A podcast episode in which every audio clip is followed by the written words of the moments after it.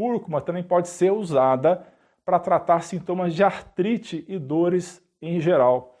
Existem evidências científicas suficientes apoiando, dando suporte ao consumo de mil miligramas ao dia de curcumina, um grama de curcumina, para o tratamento de casos de artrite.